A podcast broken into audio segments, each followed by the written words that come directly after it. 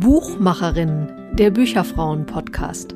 Folge 11 mit Buchempfehlungen von Bücherfrauen aus dem Bücherjahr 2019, aufgenommen von Susanne Martin auf der Jahrestagung der Bücherfrauen in Stuttgart. Bin Antonia Losch aus Berlin. Ich bin Coachin mit den Schwerpunkten Schreiben, Sensibilität und Diversität, Gebärdensprachdolmetscherin und wenn dann noch ein bisschen Zeit bleibt, bin ich auch selber Autorin und schreibe.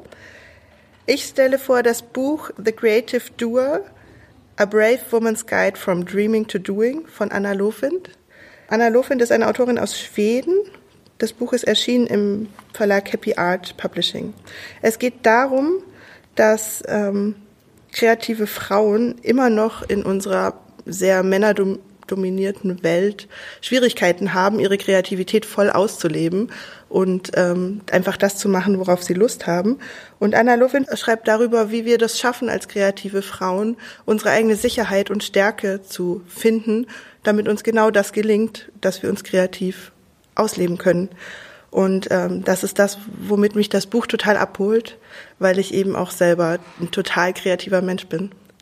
Ich empfehle das Buch als Geschenk für kreative Frauen, insbesondere auch für kreative Mütter, weil sie auch das Thema Mutterrolle thematisiert. Ähm, das Buch ist ehrlich und aber auch aufmunternd und ermunternd. Und wenn ihr jemanden kennt, den ihr gerne aufmuntern möchtet, seine Kreativität auszuleben, dann ist das das perfekte Weihnachtsgeschenk.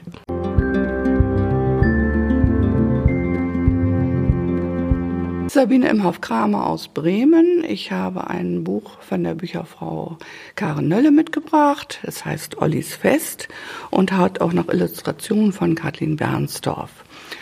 Ollis Fest handelt von einer Gruppe Deichschafe, die einmal im Jahr zum Grünfest ins nahegelegene Dorf transportiert werden. Olli ist ein weibliches Schaf, eben ein Deichschaf und hat dort nur die kargen Gräser der Deiche zu fressen. Aber wie gesagt, einmal im Jahr dürfen alle diese Schafe zum Grünfest ins nahegelegene Dorf.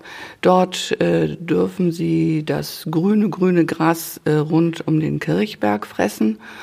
Und in diesem Jahr passieren dort einige auf, aufregende Sachen. Super illustriert von der Kathleen Bernsdorf sparsam, einzelne Zeichnungen, insgesamt vielleicht 12, 13, aber sehr liebevoll gemacht und total passend für das Buch, wie ich finde. Es wird eben erzählt aus der Perspektive von Olli und Olli ist äh, eine wunderbare Protagonistin und dieses Buch ist einfach natürlich ein Kinderbuch, aber ein Kinderbuch eigentlich auch für Erwachsene. Und deswegen würde ich es allen denjenigen empfehlen, die jung geblieben sind. Es ist mein Favorite für den Gabentisch unterm Weihnachtsbaum.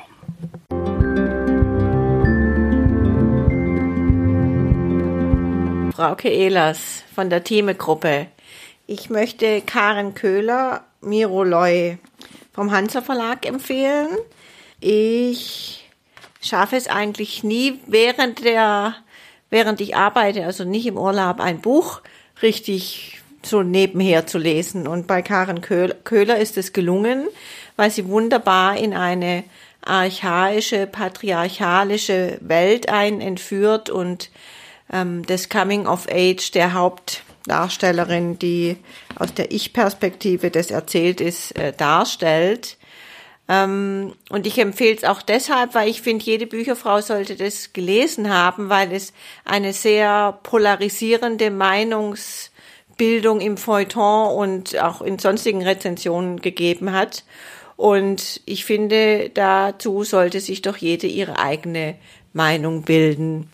Ich glaube, dass mir vor 30 Jahren ich über das Buch richtig, richtig begeistert gewesen wäre, richtig begeistert ist man vielleicht Mitte 50 nicht mehr so wie Anfang 30, aber ähm, es ist auf jeden Fall ein Buch, was einen ganz in den Band zieht und was, glaube ich, ganz oft auch unter irgendeinem Weihnachtsbaum liegen kann.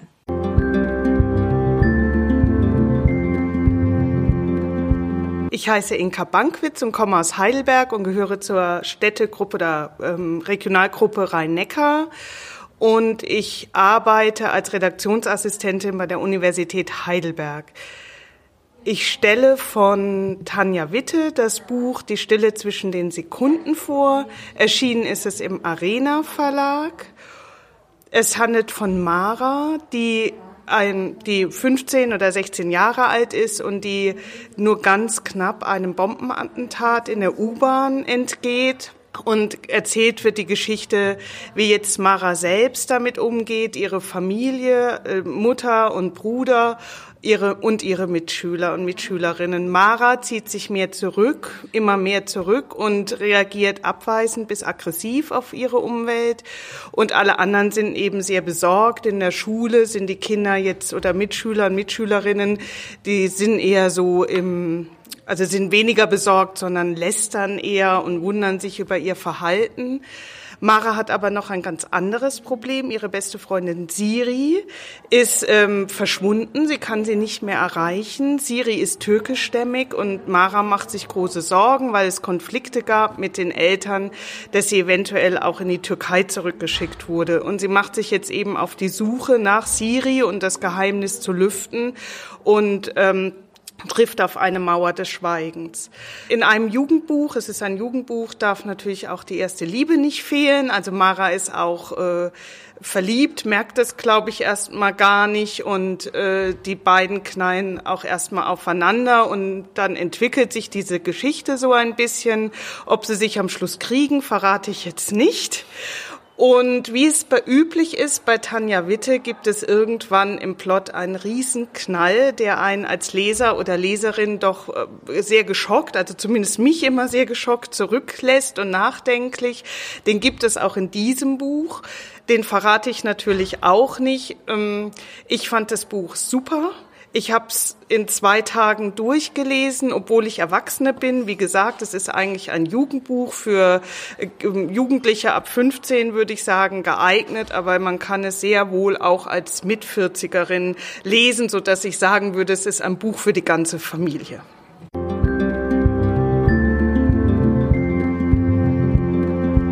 Mein Name ist Silke Weniger. Ich bin von der Städtegruppe München und ich bin Literaturagentin und Verlegerin.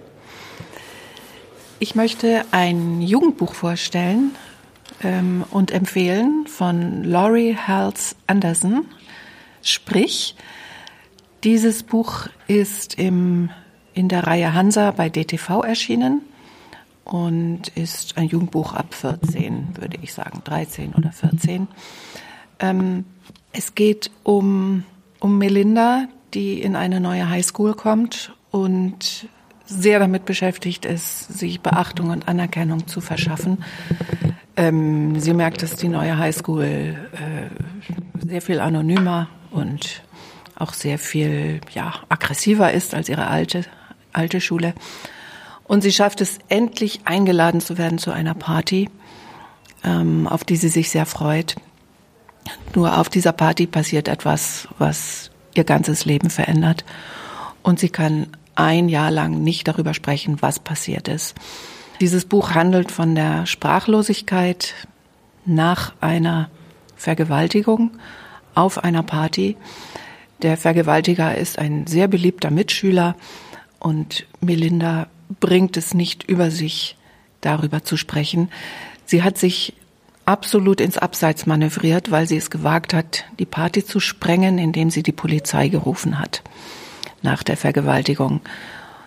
Die Polizei kam, hat die Party aufgelöst und Melinda ist nun verschrien als diejenige, die die Party zerstört hat. Sie kann aber nicht darüber sprechen, warum sie das gemacht hat. Und wir begleiten sie ein Jahr lang durch das Highschool-Jahr, ähm, bis sie endlich den Mut und die Möglichkeit findet, zu begründen, warum sie die Polizei gerufen hat. Dieses Buch ist bereits 1999 in den USA erschienen, hat damals großes Aufsehen erregt und gehört mittlerweile zum Kanon der Highschools in den USA. Es gibt also wirklich keine Highschoolers, die Speak von Laurie Hals Anderson nicht kennen. Und in Deutschland ist es jetzt gerade vor wenigen Monaten, 2019, neu erschienen in der Reihe Hansa bei DTV. Es erschien vorher schon einmal auf Deutsch und ähm, wurde übersetzt von Birgit Kollmann. Wir sind sehr, sehr froh äh, bei uns in der Agentur, dass wir dieses Buch noch einmal vermitteln konnten an die Reihe Hansa, weil dort bekommt es jetzt wirklich den Platz in der Backlist, den, äh, der ihm gebührt. Also dass dieses Buch muss immer lieferbar bleiben. Und DTV, Reihe Hansa bei DTV hat was ganz Tolles gemacht. Sie haben ein Nachwort von, Nachwort von Jason Reynolds angefügt und äh, somit kommt auch erstmals äh, eine männliche Stimme zu diesem Buch, in das Buch. Und äh, Jason Reynolds als sehr erfolgreicher Musiker und Schriftsteller beschreibt, wie sich dieses Buch für ihn als Mann an, anfühlt. Und damit ist äh, der Reihe Hansa wirklich auch ein, eine ganz große Bereicherung gelungen. Ich würde dieses Buch Jugendlichen empfehlen, ja, ab 14, beziehungsweise allen, die Jugendlichen ein gehaltvolles und sehr authentisches Buch schenken wollen. Ähm, das Buch hat nichts von seiner Aktualität verloren. Auch MeToo hat nichts daran geändert, dass ähm, Vergewaltigungen, besonders auch im Freundeskreis, ähm, ja, mit einer, mit einem, einer Sprachlosigkeit auf, in eine Sprachlosigkeit münden kann, die wirklich nur ganz langsam und ganz geduldig ähm, behoben werden kann. Von daher ist dieses Buch nicht über Vergewaltigung, sondern über die Unfähigkeit, über Gewalt, die man erlitten hat, zu sprechen.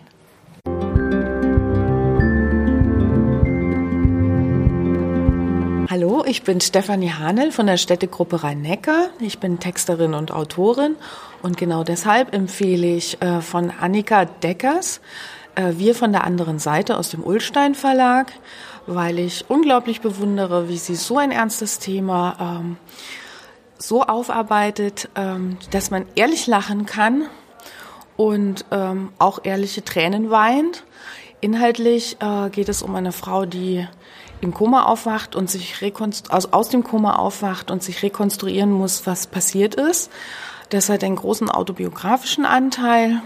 Und ich denke auch, dass man es nicht so hautnah schreiben könnte, wenn es nicht auch selbst erlebt wäre. Und äh, ich empfehle das, trotz des ernsten Themas. Ähm, äh, und obwohl es fast überwiegend in der Intensivstation, in Krankenhäusern und Reha spielt, für alle, die tatsächlich in dieser anderen Welt entweder Angehörige haben oder auch selber schon ähm, gekämpft haben, um ihr wieder gesund werden und um ihr wertvolles Leben. Genau aus dem Grund, weil sie das so fantastisch schafft. Und ich ehrlich sagen muss, äh, das hat mich, hat mir auch geholfen in einer Situation, wo ich selber zum ersten Mal auf dieser anderen Seite stand und wirklich dankbar war für dieses Buch.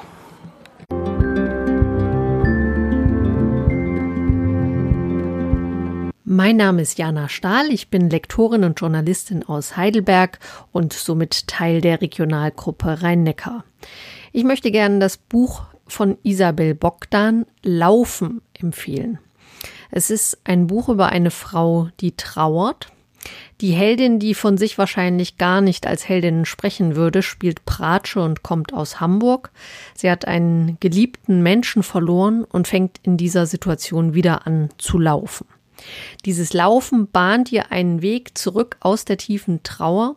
Das ist kein einfaches Buch, das hört man wahrscheinlich schon, und darüber sollte man sich auf jeden Fall klar sein. Es zum Beispiel in der S-Bahn zu lesen, ist nicht ganz einfach, weil das Thema eine doch auch überwältigen kann. Aber es gibt auch ganz viel Hoffnung, eine Trauerphase zu überstehen und mit Hilfe von Freunden, Musik und Humor auch wieder am normalen Leben teilhaben zu können.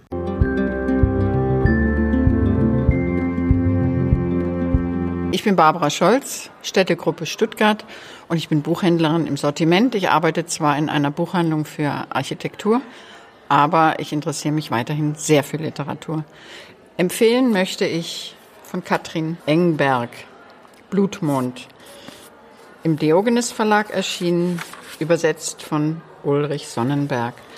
Das ist jetzt der zweite Roman von Katrin Engberg mit demselben Personal. Der erste war der Krokodilwächter, sehr, sehr spannend. Jetzt der zweite ist eine Fortsetzung, man kann ihn aber auch lesen, ohne das erste Buch gelesen zu haben. Äh, er spielt in der Modewelt. Es fängt mit, äh, also es fängt mit einem Empfang an, einem großen Empfang, aber der, der große Designer Bartholdy stirbt auf der Straße unter furchtbaren Qualen. Es stellt sich heraus, er hat ein Reinigungsmittel mit seinem Drink eingenommen und daran stirbt er.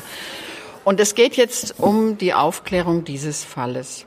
Daneben erfahren wir auch einiges über den Kommissar. Er ist noch nicht geschieden, aber seine Frau ist ausgezogen, hat einen neuen Partner und er hängt völlig durch. Aber dieser Fall bringt ihn dann doch einigermaßen wieder in Schwung.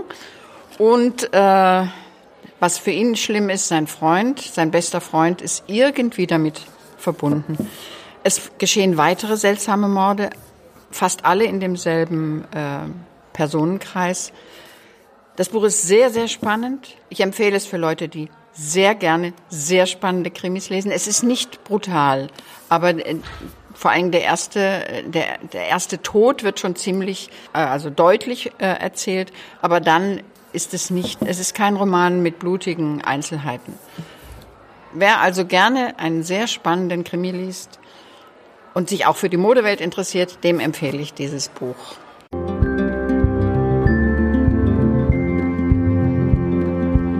Ja, hallo, mein Name ist Marianne Eppelt. Ich gehöre zur Städtegruppe Leipzig und arbeite als freie Lektorin unter dem Label Worte und Strategie.